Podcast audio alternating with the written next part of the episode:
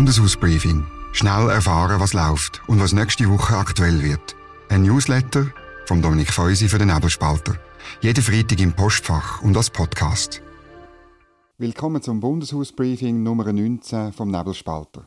Nächste Woche geht es in Bern um den Strafvollzug, die Gesundheitskosten und das nächste CO2-Gesetz.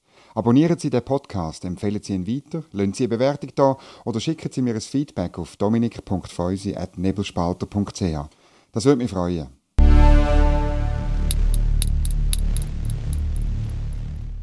Was die Woche zu reden gegeben hat.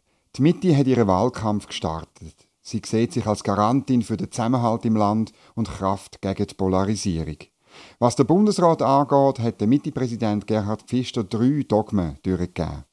Erstens, die heutige Zusammensetzung vom Bundesrat die stimme nicht. Vier Sitze für die FDP und SVP sind zu viel, drei Sitze für Links-Grün allerdings auch. Zweitens, die Mitte wähle niemand ab. So tief sitzt das Trauma von der Abwahl von der Ruth Metzler 2003 immer noch. Und drittens, Wahlen müssten Folgen haben. Der Blick hat dann Gerhard Pfister gefragt, ob das nicht widersprüchlich sei. Seine Antwort? Es ist die Quadratur des Kreises, ja.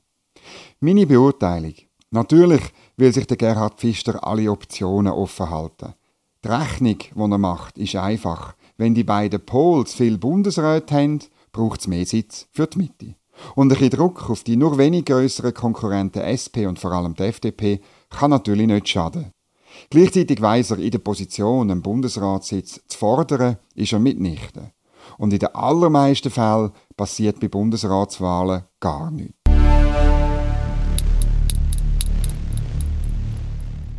Was nächste Woche aktuell wird.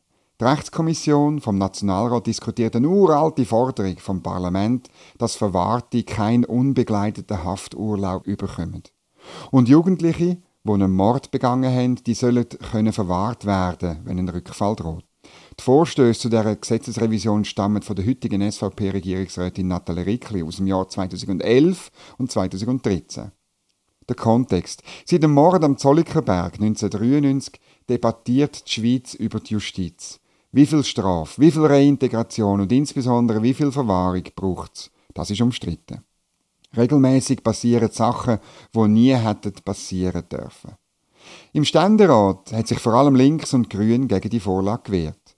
Die Gesetzesänderung ist aber Ausdruck von einem jahrzehntealten Misstrauen von vielen Bürgern gegenüber der Justiz. Zwar gibt es keine absolute Sicherheit, aber Zweifel an der Justiz sind Zweifel am Staat und seiner Funktionsfähigkeit.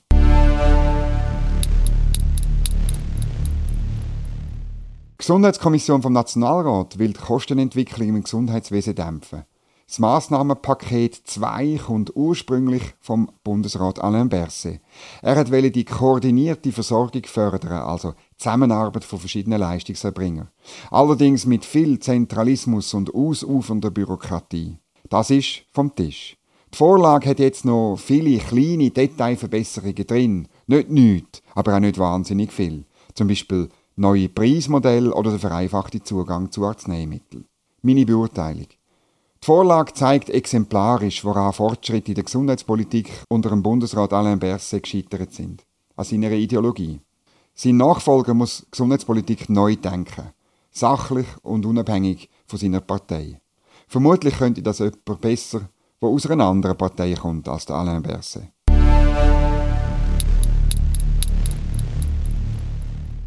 Auf wer achte ich nächste Woche?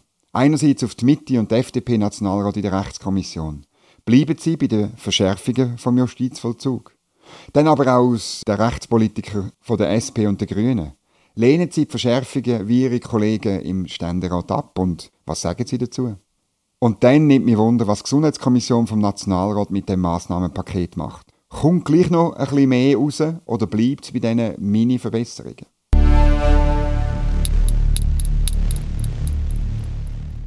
Was sonst noch läuft?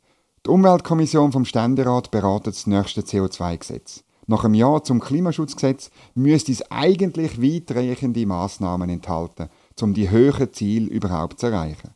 Die Ständeräte haben die Behandlung des Gesetzes herausgezögert. Die Mitte und die FDP und einige Wirtschaftsverbände haben sich mit ihrer Zustimmung zu den Klimazielen in politische Geiselhaft begeben.